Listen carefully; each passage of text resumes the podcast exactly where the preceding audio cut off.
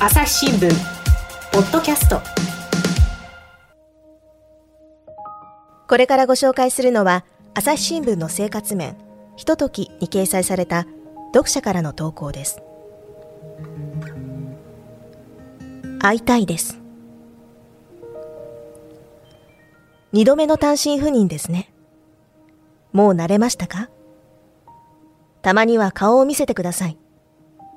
子供たちも猫のジョリーもきっと会いたがっていると思いますよ。今回はなかなか会いに帰ってきてくれないのでみんな寂しく思っています。月に一度。半年に一度。一年に一度でいいから顔を見せてください。もう三年目に入りましたよ。ちょっと冷たいじゃありませんか。会いたいんです。前回は熊本でしたね。あの頃こちらでは長男がまだ受験生だったり次男が食べ盛りだったりして二人を置いてそちらに行くのは難しかったです。交通費もバカにならないし。お父さんがこちらの本社会議に出席するのがとても楽しみでした。今は子供のご飯作りの心配もいらないし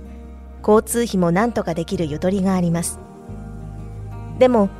私が会いに行くことはできません。だって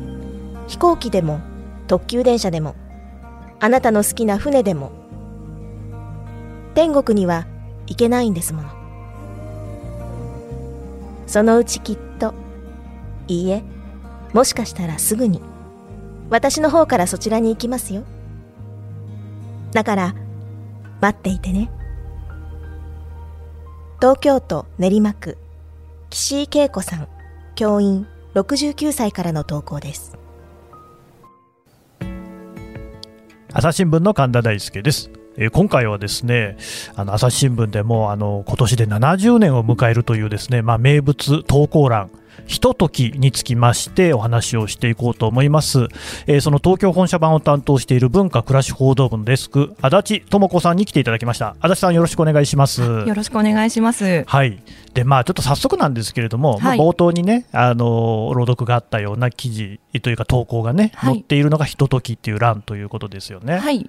でちょっとどんな欄なのか説明してもらってもいいですか、はい、はいあのー、えっと、一般の読者からの投稿欄なんですけれども、なんか投稿欄というと、まず朝日新聞で言えばこう声欄のような、あの社説のすぐそばに載っているこう意見とかがたくさんわーっと載っている感じの欄を思い浮かべられるかと思うんですけれども、ひとときはあの新聞をこう開けて中ほどを見ていくと、あの生活情報なんかを載せている生活面という面があって、でそこにですね、そこのあの、えっと、面の下の方に、毎日毎日、休館日以外は、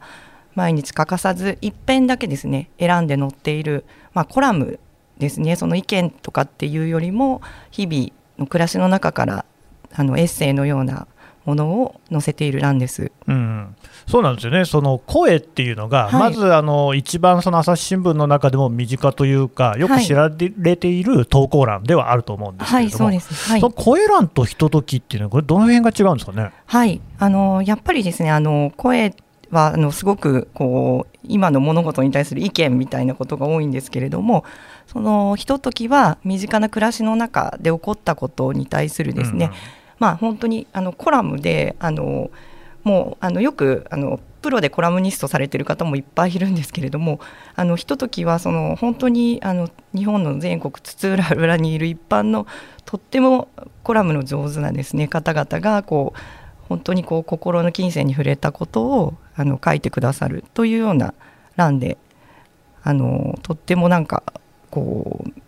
心がこう癒されるというかほっとするというかですね好きな方はあのそこから見る朝一番先にそこから天聖神宮よりそこから先に見るという方もたくさんいらっしゃいます。そうなんですよね。あの新聞っていうのは、まあ、いろんな読み方ありますけれどもそれぞれ読者の方にとってここを一番最初に読むっていうね、まあ、例えばお風呂でね一番最初に体をどこ洗いますかっていうことを聞きますけれども 新聞もいろんな読み方があってこうひとときっていうのは実はかなり人気のあるね、はい、欄なんですよね。はい。うん、どうですか？しかし、まあ、長くねそれこそ70年を迎えるってことですからやってるわけなんですけれども、はい。はい、ここ最近の変化とかなんかトピックスみたいなのあるんですか、あそうですね。あのここ1年年ぐらいはですねやはりあのコロナの投稿が、コロナ関係の投稿が本当にとっても多くってあのなかなかあの介護施設にいる親と会えなくなったとかですねあの葬儀にも行けなくなったとかあとはこう大学生がこう彼氏に会えなくなったとかです。そういうあの、まあ、年齢層もすごく幅広いので、うんうん、下はもう小学生ぐらいからですね上はあの80代90代までですね、うん、たくさんの方がいらっしゃって。まあ、コロナで人と会えない辛さとかあのその中でどうやってあの喜びを見出していくかとかそういう話題がとても多かったのがこの1年でした。うん。でこれあの、週にね、どれぐらいの投稿が届くものなんですか、はい、はい、あの1週間にですねあの200通ぐらいは届いておりまして、これ、かなりの量ですね。はい。もう年間では1万通ぐらいになるので、うん、あの毎日そこから選抜されたものが載るので、うんうん、本当にレベルが高くて、うん、いつも今も今の冒頭の投稿もそうなんですけどもうこちらがもう読みながら涙したりですね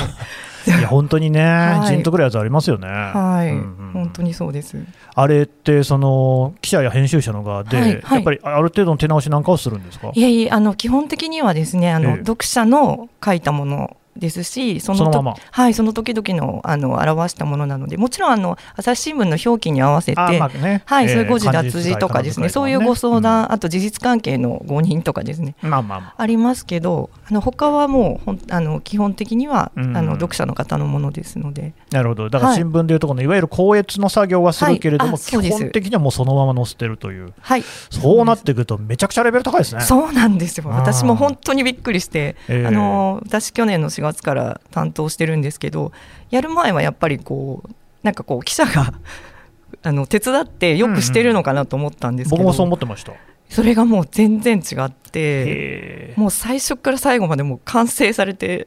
いてすごいっていう方が本当に多くて、でこれもあの1年に1回とか半年に1回とかあのしょっちゅう乗っちゃいけないと決まりもあってそうでしょう、ね、なのであのすっごいあの全国にいる名手たちの人のものも、うんうん、その半年とか1年に1回しか乗らないので、うん、本当にレベルが高いです。これはもう本当にすごいと思います。なるほどね、はい。そまあそれだけのレベルの高さがあるからこそ、もうここからページを開きますよっていう読者も多いんでしょうね。はい、はい、そうなんです。今年あのめったにないことなんですけど、一、はい、回あのひとときがあのお休みあの面自体がですね生活面がお休みになってお休みになったことがあったんですけど、その翌日にお客様広報室にあのもうどこにひとときが載ってるんだっていうのが あのめちゃくちゃ電話がたくさんかかってきてでなんか生活面よりひとときをまず 読んでる人が多いんだちょっと 寂しい面もありますがでもそれだけのね、はい、名物コーナーだっていうことですね。そうなんです。そこで初めてあのこんなにやっぱ読まれてるんだっていうのをよくわかりました。だからまあ推測推測するにこれをね、はい、ひととき欄を読むために朝日新聞取ってますよという方もいらっしゃる、ね、あもう絶対いらっしゃいます。そういうお手紙もらってます。あそうなんですね、はい。うん。でまあ、そういうその名物、はい、ひととき欄なんですが、はい、これ、もう一つ特徴がやっぱり女性を対象にしてるっていうところですよね。はいそうなんです、うんうん、なんかよく今はこうなぜ女性だけに限ってるのかっていうようなことを言われるんですけど、うん、それにはこのひとときがこう誕生した経緯がとっても大きく関わって関わっていてで先ほどあのおっしゃっていただきましたけどひとときは70年前にあの誕生していてまだ敗戦から6年しか経っていない1951年の10月に誕生してるんです。うん、でその時にあの生活面の前進を家庭家庭面って言ったんですけれども、うんうん、その時のあの私たちの先輩である影山三郎さんっていうあのデスクがですね、はい、あのえっと、戦後にあの、まあ、戦争中にこの家庭欄がお休みになってたんですけれども、戦後に復活することになってその目玉企画としてこのあの女性による投稿欄それも一般の女性による投稿欄っていうのを発案したんですね。これ三郎さんっていうぐらいですか、はい、この方は男性ですね。はい、もちろんそうです、もちろん。これどういう方なんですか？はい、あのこの方はあの当時あの学芸部のあのまああのデスクをしていた方なんですけれども。あのまあ、その後学芸部長とかあの、えっと、朝日ジャーナルとかの編集長とかはい、大学の教授とかをやられてちょっともうあの30年前にあのの1992年にあの、えっと、亡くなられてい,、るのであのまあ、あの直接その聞くことはこうできないんですけれどもあの、まあ、当時ですねあのなかなかこう女性が発言の機会がなくってあの、まあ、女性にその参政権が与えられたのも、まあ、戦後のことなので、うんうん、なかなかその女性がこう何を考えているのかっていうのをこう分からなくてそれであのそういう投稿欄を設ければあの一番ダイレクトにあの考えていることが分かるんじゃないかって言ってそれであのこの欄を提案されたということなんですね。なるほど、はい、なんかその、えー、もうひとときの傑作選みたいなものっていうのは、かなり前から出てるみたいですね。あそうなんですよ。あの、やっぱりですねあの、この欄、今ではこういうこう他の新聞うちだけじゃなくてですねあの家庭面とか生活面みたいなところにこういう投稿欄っていうのはどこにでもあるものと皆さん思ってらっしゃると思うんですけれどもこの時はもうとっても珍しくてというのはまあ当時はもうその新聞社っていうのはもう本当にあの大新聞で あの新聞記者っていうこう男性がこう男性のためにこうなんか天下国家を論じるみたいなスタンスの新聞社だったので、あのこういうこう一般の人が何を考えているのかっていうようなこう目線がこう低いような投稿欄ってなくってなのでもうできたそばからあのものすごい大反響だったんだそうです。であのその時はもう1日その4 5 0通もあのまあ、今もまあその半分ぐらいはまだ投稿があるのすごいなと思うんですけれどもあのたくさん投稿が来てそれでもう割とその2年後ぐらいにはあのこういう傑作選っていうあのものがあの発行された出たということになっています。うん。でその影山三郎さんがですね、はいはい、前書きのところでですね、はいはい、女は考えるというタイトルで、そのまあひとときについてね振り返っていると、これ私ちょっと読んじゃいますね。はい、えー、女が考える。例えば洗濯をしながら包丁を使いながら惜しいことにそれがこれまでは胸の底にしまい込まれてしまったりせいぜい茶の間か井戸端のつぶやき程度で消えてしまっていました。だから女の人ことに家庭に閉じこもりがちな主婦が何を考えているのかほとんど誰にも分かっていなかったようです。と、えー、でまたですね。この閉ざされていたものに窓を開けその未知なものに光を当てればきっと何か多くの人々の生活をより良くするためにプラスとなるものが発見されるはずですと。発見されるはずですってことは発見されてなかったんですね。いや私もこれを読んだ時に本当にびっくりして、うんね、あの全く女性はこう黙々と家事をしているだけで 何を考えている人なのかが全く分かってなかったっていうのをまあこう堂々と書いてあるそういうことですね。わけなんですね。うん、はい、いやこれちょっとなんかまあ考えてみると、まあ、それは恐ろしい感じもする。でもやっぱ確かにそういう時代っていうのはあったっていうことなんですよね。そうなんですね。女性に参政権もなかったぐらいなので、ちょっと今ではちょっと信じられないようなことなんですけれども、ね、まあでもやっぱりね、はい、こうね一応リベラルで鳴らしてる朝日新聞社ですから こういう企画が持ち上がったらもうそれは社内でもねやったぞとよくやったって話になったんでしょうね。いやね私もそう思ったんですけれども、うん、それからがなんかもっと大変だったそうであのまあそういうこうもう最もなもうまともなもうぜひやってくださいと今おっしゃるような提案だったんですけれども、うんね、実はもう会社の中でめちゃくちゃ反対があったと。いやいや、ちょっとやめてくださいよ、どんな反対があったんですか？えっとですね、まずですね、はい、あのまあ、当時はですねほとんど女性記者なんかもいなかった時代で、まあ、今言ったようにこの女性が何考えてるかなんて誰も想像しないような時代ですよね。なのでそのかみさんに何が書けるんだと、うんうん、これ後で影山さんが書き残してるんですけど、うん、多分相当悔しかったんでしょうね。あの他の社内で他の部のまあ、よくわからないんですけど政治部とか 経済部とかでしょうか、よくわからないんですけど、あの何が書けるんだっていうふうにあの言われてですねそんなこう、一般のプロの我々が書いているような紙面にそんな一般の作文を載せられるかと。うん、それでもそんなの絶対もうあのそんなレベルのはきっこないと。いや嫌ですね本当にね。俺たちは天下国家語ってんだと。女子供の出る幕じゃねえと。もうまさにないのかっていう感じですけどね。そうなんですよね。そういう反応が会社の朝日新聞社の中であったってことですね。そうなんです、はい、まずそれがものすごくて、うんなので、あの最初は影山さんとしてはその最初からそういう一般の市民の方に書いてもらいたかったんですけど、うんうん。まあ、そうやってもう何が書けるんだ何が書けるんだってみんなに言われてですねさすがにちょっと心が折れまして、うん。当初、えっと、小説家とか評論家とか結局女性でもプロであの文筆を仕事にしている人、そういう人で、まあ、始めようと。でそれを載せているうちに自分の願いが伝わるんじゃないかということで、うん。それであの最初は一番最初は作家の平林妙子さんに寄稿をお願いしてそれがへー。1951年の10月2日の「台所」というものでした。うんうん。朝日新聞ポッドキャスト。朝日新聞ポッドキャスト。ニュースの現場からある種すごい興奮している中で笑顔を見せてると、トランプ氏の呼びかけに応えてですね、ええ。その祝祭的な雰囲気っていうのが現場にあった。その子供のまだライオンなんですけれども、はいはい。ただなんですね。ただはい。余剰動物っていう言い方が業界の中ではあるんですけれども、世界有数の海外取材網国内外各地に根を張る記者たちが毎日あなたを現場に連れ出します。音声で予期せぬ話題との出会いを。朝日新聞ポッドキャスト。ニュースの現場から。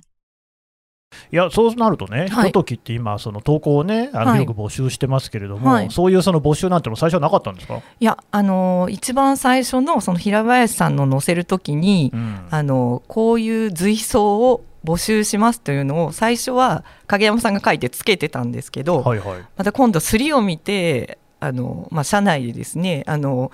なんだこれはと。なるほど、もう一回ちゃちゃが入ってですね、それで影山さんはその場はすごく頑張ったんですけど、うん。えっと、結局ですね翌日の早朝に出社してその投稿募集を削って、えーとりあえず投稿なし投稿募集はなしでスタートしたそうなんです。なるほどね、はい。まあ、さぞかしね、影山さんもね、こう腹渡の煮えるような思いだったんじゃないかと想像はね、しますけれどもね、はい、ただ、今、その一般の人から募集しているっていうことは、ですね、はい。それがその後、変化していくってことですかね。あそうなんです、ん。あのしばらくですねそういう著名な女性の文筆家のあの投稿でつないでたんですけれどもはい、あの年末の休みを明けてお正月明けに出社したら影山さんの机の上にこうどさどさっと封書が来ていて、うんなんとそれが一般の人たちからひととき宛てに届いたやっぱりエッセイやコラムだったそうなんですよ。それでもう本当にあの社内では全然理解がないんだけれどもやっぱりこう自分の思いっていうのがその書かなくても読むことこのひとときを読んだ読者全国の読者に伝わっていたって言ってうん。すごく喜んで、それで1月7日にあの初めての一般の方からの投稿が載ります。うん。でそれが「しつけばやり」というタイトルのもので、まあ、あの昨今のしつけの在り方についてちょっとおかしいんじゃないですかというような意見を言う言ったものでした。うんうんうんまあ、まさにね、そのはい子どものしつけ、まあ、あるいは教育っていうことでしょうかね。はい、こういうものに関して、その女性からの視点、母親からの視点ということが新聞で取り上げられるってことは、多分あんまりなかったんでしょうね。いやそう思います。うんはいまあ、それもね、おかしな話ですけれども、その時はじゃあ、さすがにはい会社の中でも、あのちゃちゃは入んなかった。いやあのそれでもですねあのなかなかこうそれがこう継続的にあのいいいレベルのものがですね、うんうん来るかどうかはこう分かんないねみたいな感じでですね。んなことを言う。そうなんでです。じゃあ、まだその時には、その外部の方もはい起用してってことになるんですか、そうですね。あのなんかいろんなこう人に寄稿を願ってたんですけれども、まあだんだんですねあのとてもいい一般の投稿が載るに従ってもう大変たくさんの投稿が来るようになってそれで翌年の4月の下旬あたりからはもうあの一般の普通の方の投稿だけで日々あ。の乗り切れるようになったというかもうレベルは十分っていうことになったそうです。まあ、でも4月からってことですからね、はい。さっきの話だと誕誕生したのが10月ってことですから、まあ、はい。はい半年ぐらい経ってようやくそういう純粋な投稿欄になったと、はい、まあなんというか、本当にね、えー我が先輩たちながら恥ずかしいというか、そんな中でね、影山さんが男性として頑張ったとか、唯一私もね、男として若干救われる気もしますけれども、そうですね。まあ、とにもかくにも立ち上がったと、はい。そうしたら大ヒットになったわけですもうね。本当に大ヒットで、うんもうまさにこういう欄を待っていたということでで今の私が感じているようなやっぱりものすごいレベルの高いものがですねあの最初は都市部だったそうなんですけどだんだん農村とかですねいろんなところから全国から来るようになってで影山さん全部に目を通していたんですけれども本当にこう間に合わないぐらいたくさんの投書がこう来たそうなんです。それでもうあのちょっと数年そのこうあまりのこう反響の大きさにあのその当時その、まあ、今もあの岩波の雑誌の「世界」とかでですねあの社会学者の日高六郎にあのこのひととき無名の婦人投稿欄の見事な成果はすごいみたいなことをですね褒めていただいたりそういうふうにあの大変な反響を起こしました。うん。でまあ、こうやってその読者の方から投稿をいただいて、それが例えばそのひとときの中でまた連鎖をしていったりとか、はい。あとどうですか、記事に反映されたりなんてこともあったんですかね？あそうですね、んあのあの投稿されたテーマをもとにまた記者が取材してそれであのそれについてまた意見が寄せられるというようなあの、うん。そういう連鎖循環が起こって最初はやっぱりあの戦争後の貧困とかですね夫を失ったあの女性とかですねあのいろいろな問題があの、えっと、共感最初は共感から、まあ、これは社会的にどういうふうに改善していかなければいけないかとかですねそういう話がこうどんどんこう循環していって本当にこう記事と投稿とが一体になってあのすごい朝日新聞はこう実験をしているというような大変高い評価を受けたそうです。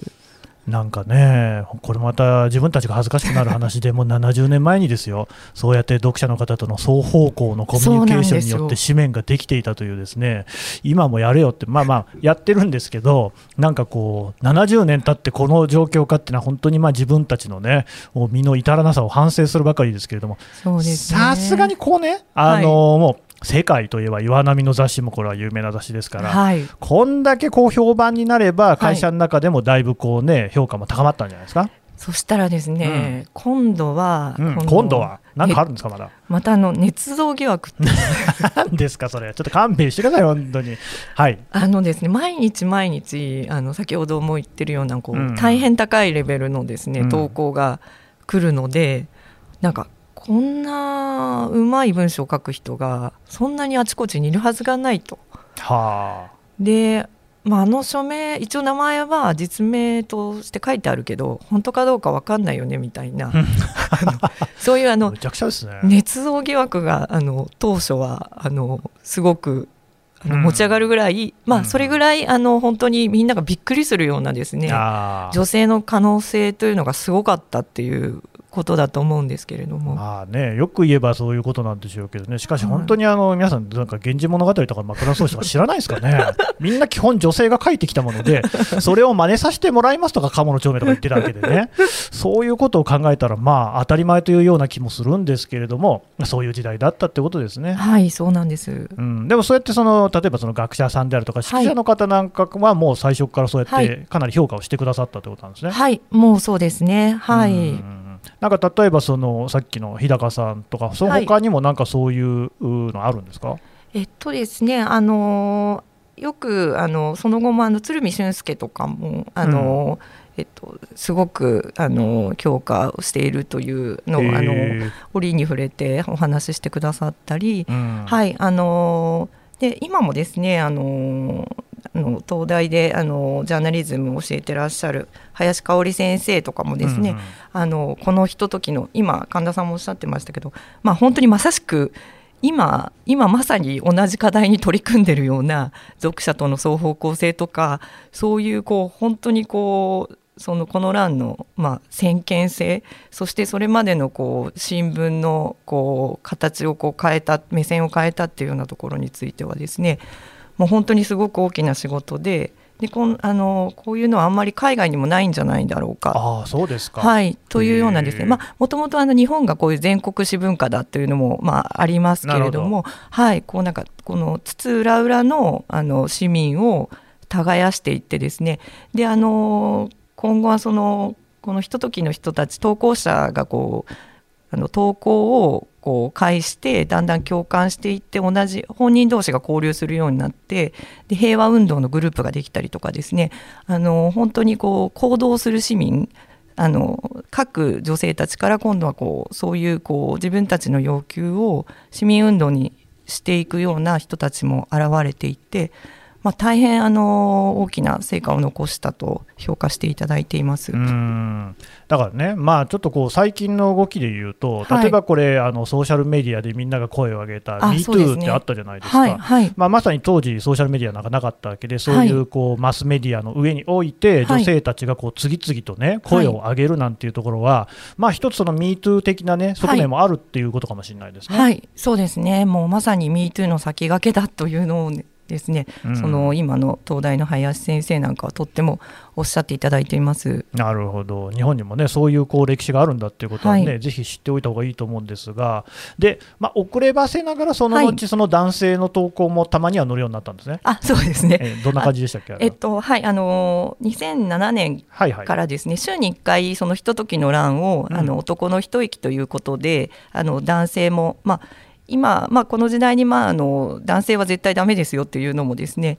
あのどうかということでこの2007年からは男の一息という欄もあの設けられています。うんうん、まあね、そのジェンダーっていうのね、性的な役割っていうのはだいぶこう変わってきてはいますから、はい。ただやっぱりそこは声欄とはちょっと違っているわけですよね。はい、そうです。やっぱりあの、えっと、身近なあのことにあの根ざしたエッセイで男のひ一息からはですねあの感謝離っていうあの投稿がうん。ありまして、よくあの断捨離って、ははい。いはいあのブームになりましたけれども、あの妻を亡くされた男性がですねその妻の衣類とか遺品を片付けるときにあの一つ一つをこう感謝しながら片付ける。うん。それを私は感謝離と呼びますというふうにあのて投稿されたらそれも大反響で、うん。本感謝離って本になったりこの前は去年は映画になりました。あそうですか、はいすごいですよね。はい。でまたそれがねそのそれぞれの方のもう自分のね自らのこう心のつぶやきというようなところから出てる。要するに嘘がないっていう